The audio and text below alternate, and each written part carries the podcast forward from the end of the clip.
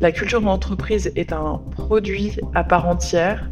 C'est une invitation vraiment à euh, replacer le collaborateur, son expérience et sa culture au cœur de l'entreprise.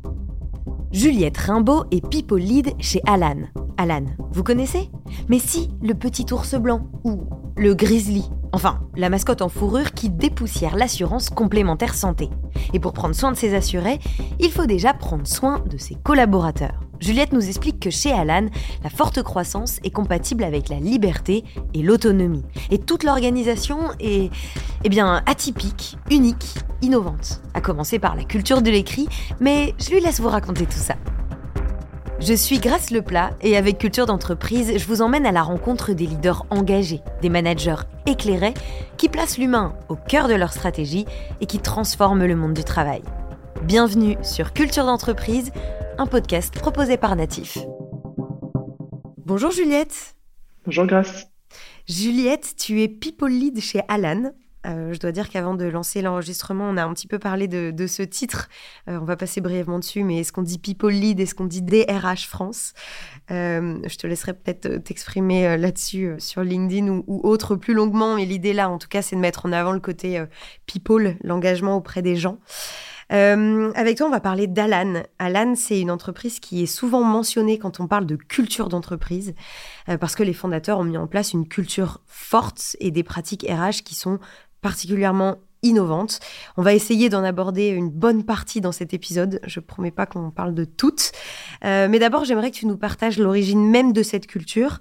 Pourquoi les fondateurs ont eu la conviction qu'il fallait construire une culture radicale dès la création de la boîte? En fait, ils se sont nourris, donc les deux cofondateurs, de leurs expériences passées, euh, soit euh, en tant que chef d'entreprise et des choses qui n'avaient pas fonctionné, soit en tant que salarié euh, euh, dans des boîtes américaines où la culture d'entreprise est assez euh, forte. Et ils se sont dit effectivement qu'ils voulaient se nourrir de ça. Et la manière dont je le vois aujourd'hui, c'est que Alan, c'est un produit pour les RH. Et la culture d'entreprise, dès le départ, a été conçue comme un produit à part entière de l'entreprise ils avaient une idée précise mhm. des erreurs qu'ils voulaient pas recommettre.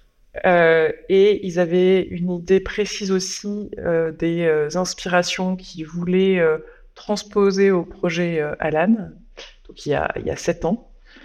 Et ils le portent, ils l'ont porté, et ils le portent aujourd'hui avec conviction et exemplarité.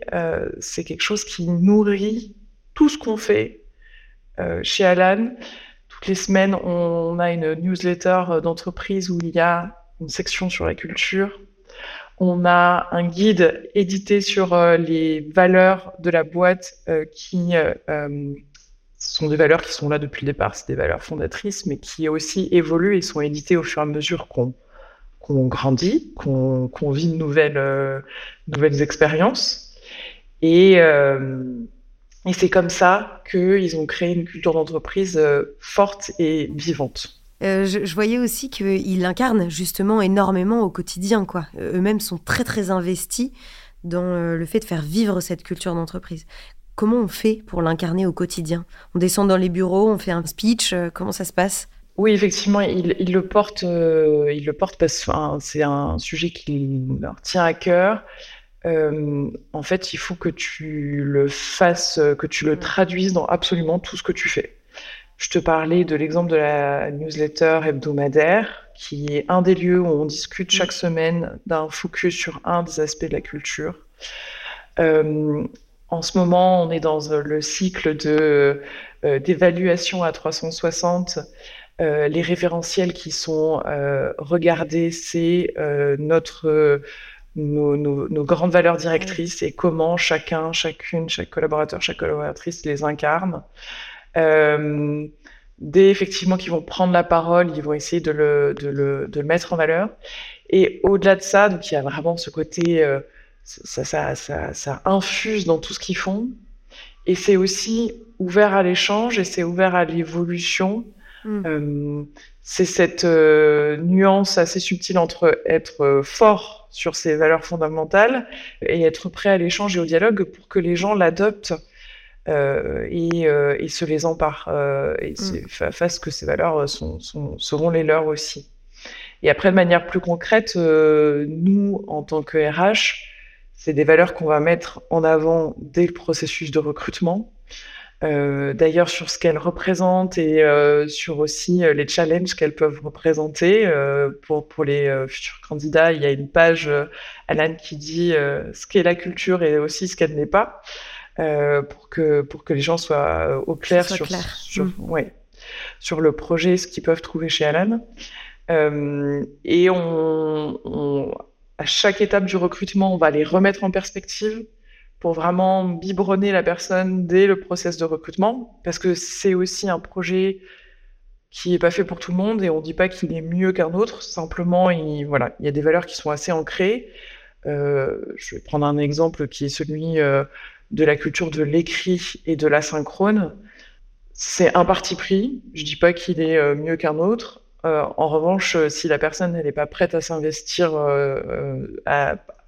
par écrit et de manière asynchrone, on sait déjà que ça va pas le faire. Donc euh, c'est quelque chose qu'on essaie de, remettre en perspective à chaque étape du processus de recrutement, qu'on va remettre dans l'onboarding bien évidemment, et ensuite euh, à chaque grand temps de l'entreprise, ça sera forcément mis en perspective. D'accord. Et en fait, ce qui est intéressant, c'est que du coup, euh, toute cette culture d'entreprise, elle a été créée euh, quasiment, vraiment tout, tout début, avant même qu'il y ait des, employés. Et pour les fondateurs, ils expliquent qu'en fait, c'est aussi une, une nécessité pour être mieux préparé à la scalabilité. C'est euh, surtout quand on est une scale-up et qu'on grandit vite, c'est hyper important. C'est des fondations, au final, qui sont incontournables, quoi. Oui, complètement. Et euh, ils avaient anticipé un certain nombre de choses qui font aujourd'hui que euh, cette scalabilité, ce, fait de, se mettre à échelle et de grandir de manière assez rapide euh, et euh, de manière assez importante, fonctionne. Par exemple, le fait de parler anglais, au départ, euh, ils étaient euh, les cofondateurs et, euh, et quatre, et quatre mm. personnes dans un bureau à imaginer le produit, etc. Et déjà, tout ce qu'ils faisaient était écrit ah oui. et en anglais. Et alors que c'était que des personnes qui étaient françaises. pourquoi? Bah Parce qu'en fait, de pas avoir aujourd'hui un héritage de documentation, parce qu'on a un Wikipédia interne qui est aussi pour nous vraiment hyper important, euh, dès le départ, a été rédigé en anglais. Aujourd'hui, le fait qu'on soit présent en Espagne et en Belgique, il n'y a rien qui n'est pas accessible euh, et euh, qui va retarder une prise de décision, la compréhension de l'évolution d'un sujet, parce que ça a été pensé comme ça dès le départ. Et est-ce que justement, il y a des points qui ont évolué entre le départ et, et ce qui est aujourd'hui Alan? Je crois que vous êtes plus de 500 collaborateurs, si je ne me trompe pas. Oui, 560 aujourd'hui. Euh, au niveau global, les grandes valeurs directrices, elles sont restées. Euh, les, grandes valeurs directrices, euh, ça va être euh, d'être toujours tourné vers nos membres et de toujours penser expérience membre, donc client. Et ça, c'est assez facile à le transposer d'un point de vue RH parce que ça, ça, ça, a un écho parfait avec l'expérience employée.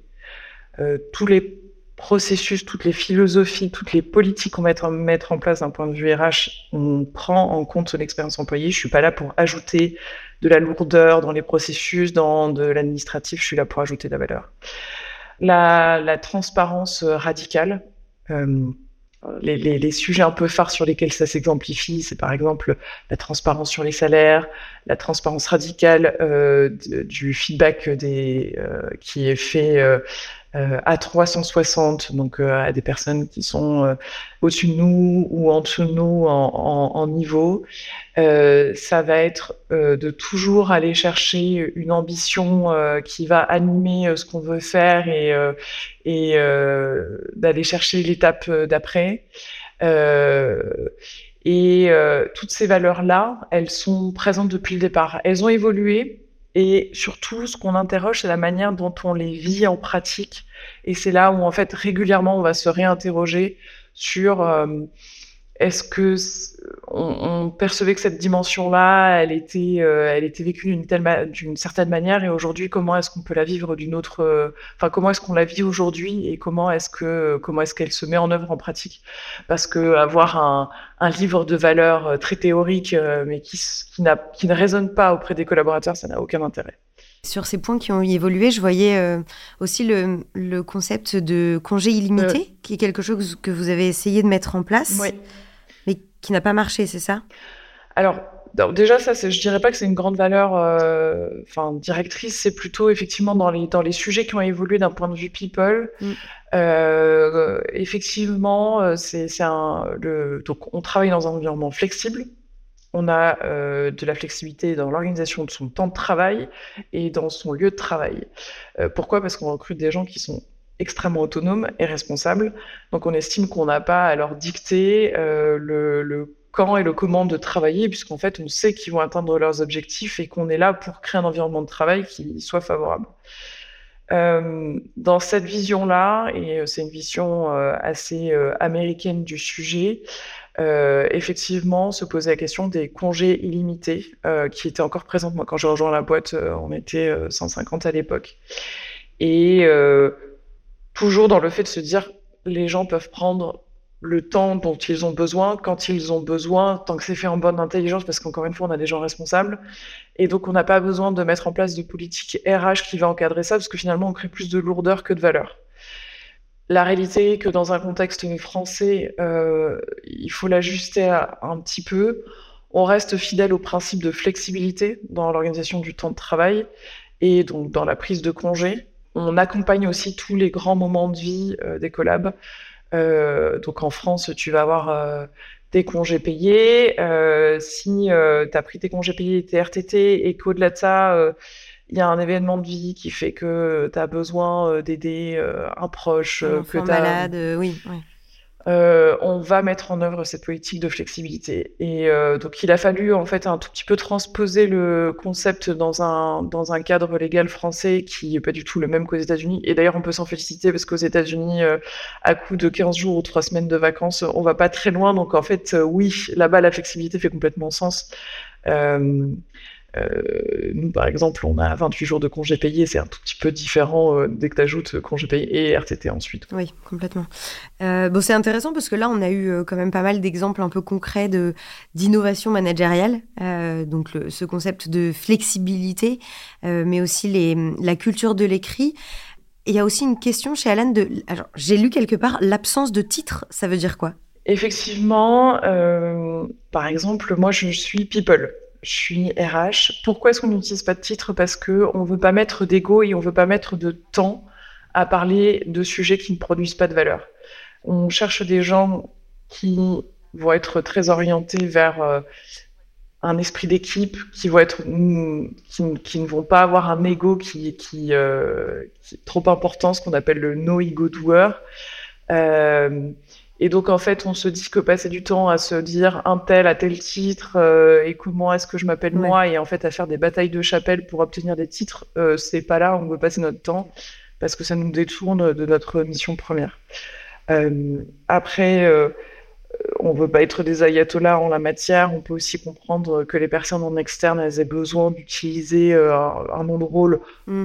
Et on en parlait au départ de, de mon titre. Euh, people lead, euh, ça, ça, ça, a un sens euh, dans le milieu de la startup, de la scale-up. mais c'est vrai que bah, parfois j'utilise le terme de DRH France parce que ça parle plus et on essaye de s'adapter aussi au contexte qui, ouais, c'est ça. mais en tout cas, ce que ça traduit, c'est la volonté de se focus, d'être concentré sur les bons sujets et toujours chercher de la valeur. On en a un peu parlé euh, sur la, prise de décision écrite, euh, sur cette volonté d'être un peu tout le temps dans l'action, dans la valeur, euh, dans le concret au final. En fait, vous, la culture de l'écrit, elle, commence par réduire les réunions. Alors, la culture de l'écrit, c'est une manière de fonctionner qui est à la fois un pilier fondamental de la flexibilité. Tu n'es pas piégé par un temps de réunion tu es obligé d'être là et on a remarqué qu'à l'écrit, les gens sont plus synthétiques. Ils vont faire plus attention à la manière dont ils formulent les choses et on exige des contributions, notamment quand on a des prises de décision, que les gens apportent de la valeur dans leur contribution. C'est pas simplement prendre la parole pour euh, dire je suis là, écoutez-moi, euh, ou euh, pour faire des joutes verbales. C'est vraiment dans, dans l'esprit d'apporter de la valeur. Et l'autre chose que ça permet, c'est la transparence. On se cache pas derrière une réunion qui a eu lieu derrière une porte fermée. Euh, les réunions chez nous, elles sont écrites, les prises de décision, elles sont écrites. Et de cette manière, tout le monde peut y accéder et comprendre comment une décision a été prise et quelles ont été les positions de, chacun et de chacune. Euh, et ça, ça fonctionne pour toutes les décisions, même les plus stratégiques? Absolument toutes. Il n'y a pas d'exception. Ouais. et c'est et c'est des modèles qui tolèrent assez peu euh, justement les exceptions, parce que sinon tu fais casser la machine. Mm. Euh, et euh, une de nos missions, et j'adore cette mission, moi, People, c'est justement de, de, veiller à ce que l'environnement soit propice à ce que ça puisse avoir lieu de manière concrète et, et, que ça ait bien lieu de cette manière pour être mm. gardien de, de, la culture. Et ça, c'est, je trouve ça assez génial chez Alan de l'instiller aussi en chacun et en chacune et en fait, on va tous se challenger. Et parfois, je te dis pas, tu peux avoir des tentations de dire, euh, t'as croisé un tel ou une telle, euh, tu vas échanger deux trois mots, tu vois. Mais toujours de se rappeler ensemble que bah, si on fait pas ça, la machine elle casse. Et donc, on est obligé de le faire comme ça. Euh, justement, cette transparence radicale, elle se traduit comment, au-delà même de, de la culture de l'écrit? Effectivement, toutes les prises de décision sont documentées à l'écrit. Euh, sur les sujets euh, traditionnels RH euh, les plus sensibles, qui vont être la grille de salaire, qui vont être, qui vont les, évaluations à 360, le partage de, de retours, donc de feedback à ses collègues. Et ben tout ça se fait de manière totalement transparente. Sur le cas de la grille de salaire, par exemple, en fait, euh, ça, étonne toujours un peu quand on en parle. Et moi-même, je dois avouer que quand j'ai rejoint Alan, euh, j'ai été surprise au départ. Et en fait, rapidement, on se rend compte que ça ne devient plus un sujet, en fait. Et ça raccroche toujours à cette idée que on va éviter de hmm. détourner les gens, en fait, de, leur temps, qui est précieux par ailleurs, euh, parce que on veut aussi qu'ils aient du temps à eux, etc. Donc, quand ils sont sur du temps de travail, bah, il faut que ce soit ramasser et que ça euh, favorise vraiment euh, de la concentration et l'efficacité. Et bah, passer du temps à chercher une info de combien gagne mon voisin et à l'issue d'une promotion, du coup, qui a eu quelle promotion et combien la personne va gagner, bah en fait, tout ça, il y a zéro discussion. Oui, c'est marrant, ça me fait penser au concept de naturisme euh, managérial qui est développé euh, notamment chez Clinitex. On a fait un épisode euh, comme ça avec Edouard Pic qui est particulièrement intéressant sur le sujet. C'est de dire vraiment, en fait, on, fantasme. Quand on ne sait pas, on fantasme. Alors que bah, le naturisme, voilà, quand on voit quelqu'un qui est nu, bah, on regarde même pas parce qu'en fait, Enfin, c'est normal, quoi. Donc là, c'est Yves, c'est le parallèle euh, avec les salaires. Je comprends l'image, oui. Euh, bah, l'image a l'avantage de, au moins, on retient, on retient bien. c'est ça que je trouve assez sympa. Et en fait, toi, euh, dès que tu es arrivé chez Alan, disons que tu t'es un peu pris ça, j'allais dire, dans la tête, mais en fait, tu as même accès à ce qui a été écrit pendant le processus de recrutement. Oui. Alors surtout que moi je viens d'un milieu quand même assez différent.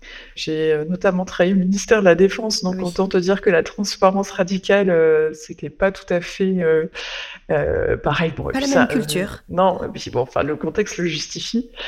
Effectivement, tu as accès aux notes euh, qui ont été prises pendant ton processus de recrutement et donc au feedback que tu as déjà reçu en fait, alors qui est repartagé avec le candidat hein, au fur et à mesure. On le garde pas euh, pour la toute fin en mode euh, tiens, paquet cadeau, parce que l'idée c'est aussi de pouvoir échanger. Donc au fur et à mesure du processus, on te donne du feedback, mais on te demande aussi d'en donner à tes intervieweurs, de réagir au process, de partager tes remarques et elles sont effectivement condensées et disponibles au moment où tu arrives. Donc euh, là, il y a deux écoles, celle des gens qui vont le consulter et celle euh, de ceux qui préfèrent attendre un peu ou qui ne qui vont pas les consulter.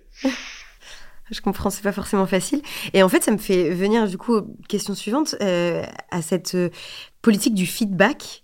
justement, comment ça se passe chez Alan et est-ce qu'il y a des limites à ces retours, disons, systématiques? Le feedback, donc, on l'a placé dans la lignée de la candeur radicale. L'idée, si tu veux, c'est d'avoir un environnement qui est propice au fait de faire du retour aux gens qui t'entourent de manière assez libre euh, et surtout de manière constructive. Donc ça implique d'avoir euh, une, ambiance de travail, enfin en tout cas un environnement de travail qui soit sain, qui soit mm. sécure pour les personnes, dans lequel ils se sentent à même de, euh, de, partager leur retour à des gens, par exemple, qui ont une position de leadership. Euh, et, euh, et, donc ça, on y travaille énormément. On a encore conduit des travaux il y a euh, un mois pour se dire est-ce que les personnes les plus juniors dans l'entreprise se sentent bien libres de pouvoir partager leurs retours et qu'est-ce qu'on peut mettre en œuvre Comment est-ce que le leadership peut être exemplaire pour demander des, du feedback, etc. donc ça, cet environnement, c'est vraiment la, la, pierre angulaire si tu veux que ça fonctionne. Et l'idée, c'est que on se nourrit au quotidien euh, des euh, éléments que les personnes remarquent autour de nous sur la manière dont on a travaillé, dont on a abordé une problématique. Et on essaye aussi de désacraliser un peu ça. Euh, le feedback, il n'est pas donné à un moment de l'année où tu vas avoir ton évaluation annuelle. Il a un peu bah, l'effet paquet cadeau que je, dont je, parlais tout à l'heure. On te donne tout ça et puis bah, débrouille-toi avec. L'idée, c'est que ça soit assez... que ce soit fait en temps réel, euh, justement pour euh, remarquer des petites choses et dire euh, ben voilà dans ce contexte-là j'ai remarqué que ça avait fait ça j'ai trouvé ça super. C'est pas toujours des choses négatives bien évidemment ça j'ai trouvé ça bien. Et ou parfois là j'ai pas trop compris ce que tu as fait ou est-ce que tu peux m'expliquer comment comment tu as réfléchi au sujet etc moi j'aurais peut-être vu ça différemment. Donc l'idée c'est de faire du feedback de manière continue que ça soit vraiment ancré dans le quotidien. Mmh et de le désacraliser pour que ce soit pas un, sujet énorme. C'est vraiment un muscle en fait à travailler. La raison pour laquelle en fait on fait ça, c'est de faire grandir les personnes. Alors bien évidemment, ça ne doit jamais être quelque chose de gratuit et dans l'idée euh, du faire du feedback pour faire du feedback ou euh, de lister absolument toutes les choses qu'on voit, euh, auquel cas ça serait vraiment écrasant pour la personne et épuisant. Oui. Donc il faut vraiment être constructif dans la manière de le formuler et, euh, et c'est un muscle en fait qu'on travaille. C'est pas quelque chose qui est inné dans la manière de le partager, de le recevoir. Complètement, les deux en effet. Hein. On n'a pas l'habitude en fait. Euh, je pensais moi à l'école, on nous apprend à écouter et, et à, à, réciter quoi. On nous apprend pas forcément à être dans l'interaction. Et du coup, les retours qu'on reçoit, ils sont écrits au stylo rouge, ils sont toujours, on, a du, on a du mal au final à accepter des critiques aussi constructives soient-elles, et pareil, du mal à exprimer des, critiques ou des avis euh, positifs. On a du mal à dire merci, on a du mal à dire bravo.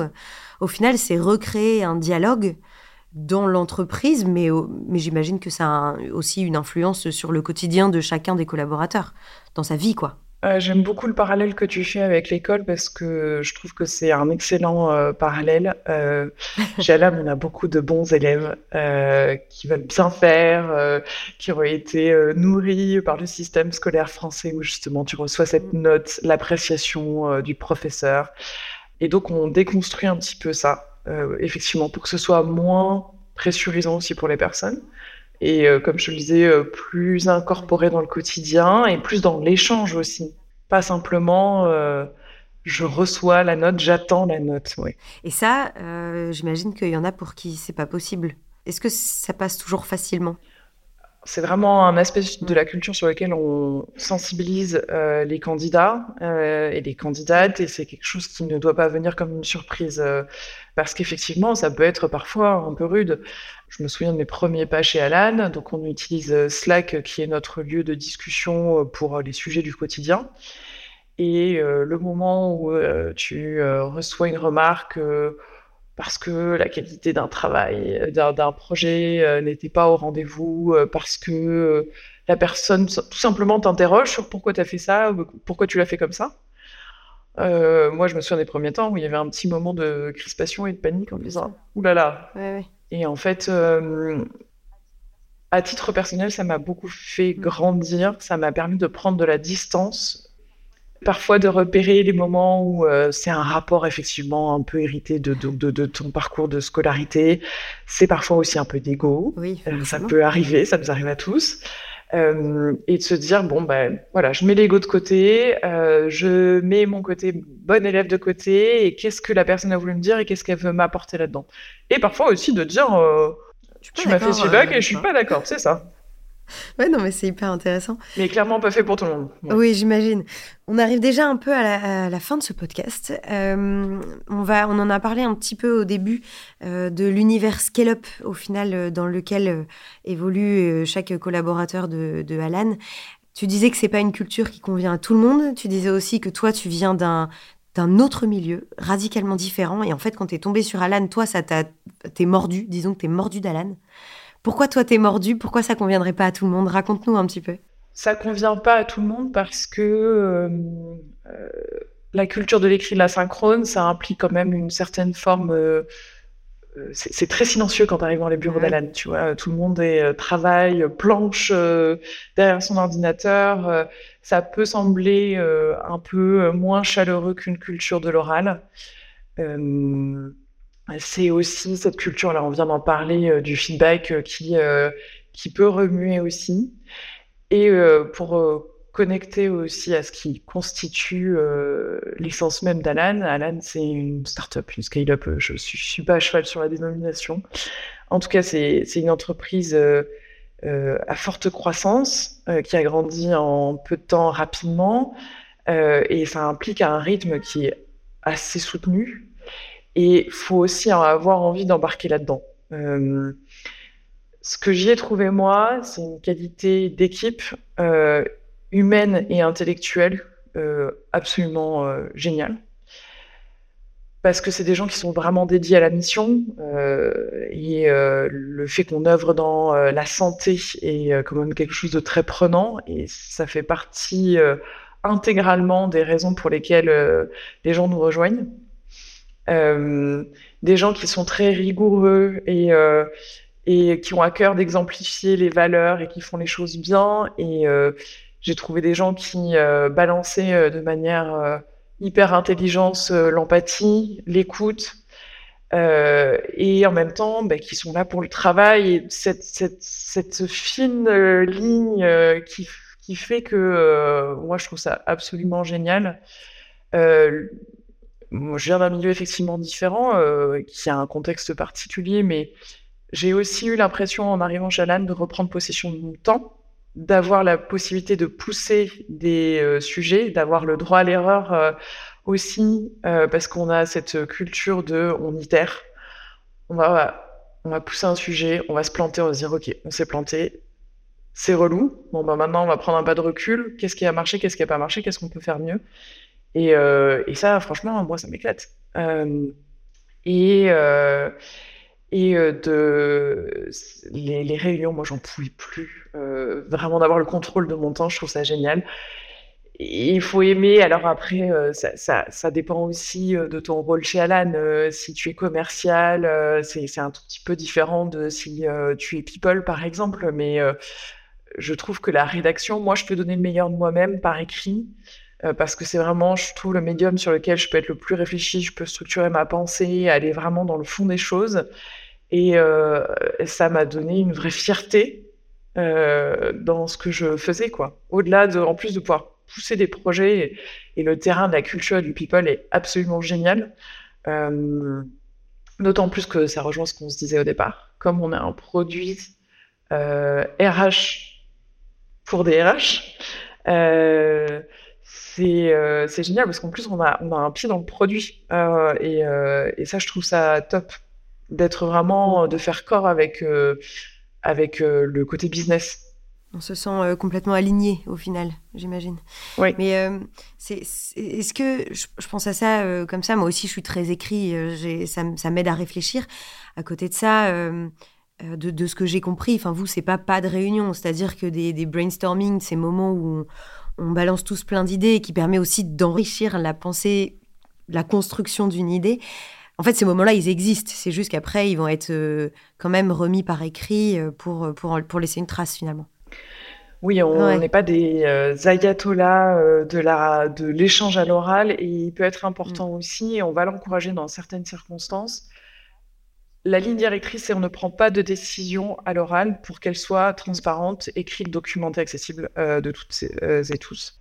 En revanche, si à un moment tu es coincé sur un sujet, que tu as besoin de faire un peu de ping-pong avec quelqu'un pour t'aider à avancer, si à un moment, tu as discuté avec la personne autour de la machine à café ou autour d'un déjeuner et que ça a suscité euh, des idées, tout ça, c'est bienvenu.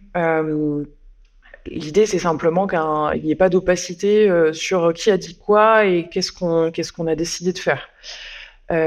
et par ailleurs, on encourage, et ça c'est quelque chose, tu vois, c'est une évolution, ça rejoint ta question sur les évolutions, on encourage les gens à décrocher leur téléphone. On travaille, euh, c'est un, aspect qu'on n'a pas euh, nécessairement abordé, mais euh, on a une partie de l'équipe qui est au bureau, mais on a une partie de l'équipe qui travaille aussi dans des coworking en région. Ou qui va travailler complètement en télétravail donc de chez soi.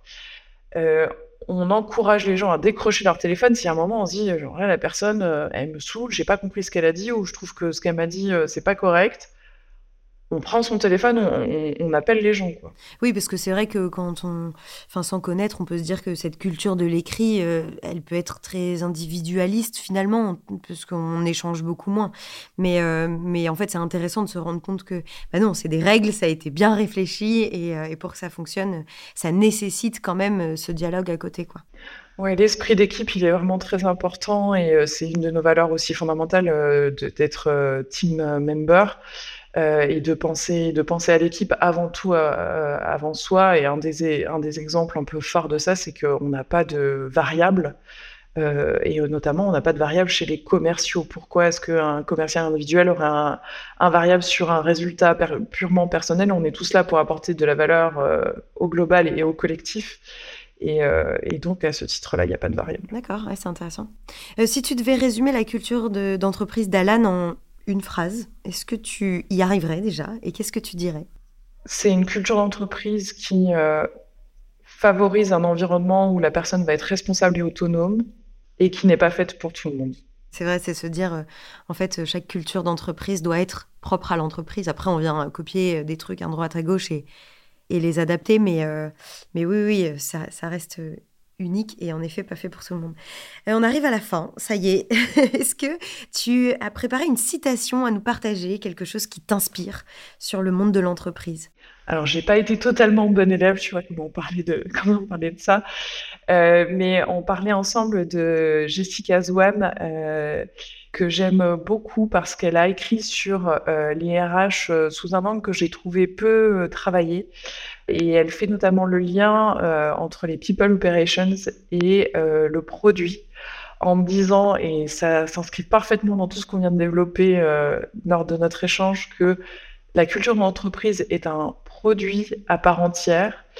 Et euh, je trouve que c'est extrêmement intelligent et j'espère que ça peut guider des euh, créations d'entreprises ou d'ailleurs, euh, je veux pas véhiculer l'idée que si on l'a pas intégré dès le départ, tout est fichu. je pense qu'on peut piocher des choses qu'on observe et c'est ce que tu disais. je, je prétends pas non plus, tu vois, qu'on ait réinventé la roue sur tout un tas d'éléments. On s'inspire assez largement de ce qui est fait aussi, puis on teste chez soi.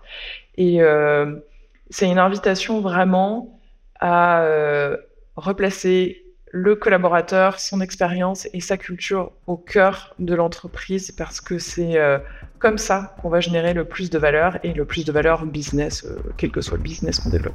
Super. Merci beaucoup Juliette. Merci, grâce. Merci d'avoir écouté cet épisode. Ce podcast vous a plu? Partagez-le autour de vous et abonnez-vous pour ne pas rater les prochains épisodes. Au fait, vous connaissez Natif? Chez Natif, nous mettons la culture de l'écoute au cœur de vos projets. Avec l'audio, on va raconter votre histoire, engager vos collaborateurs et pourquoi pas challenger votre newsletter. Bref, le champ des possibles est dingue. On va révolutionner votre com interne.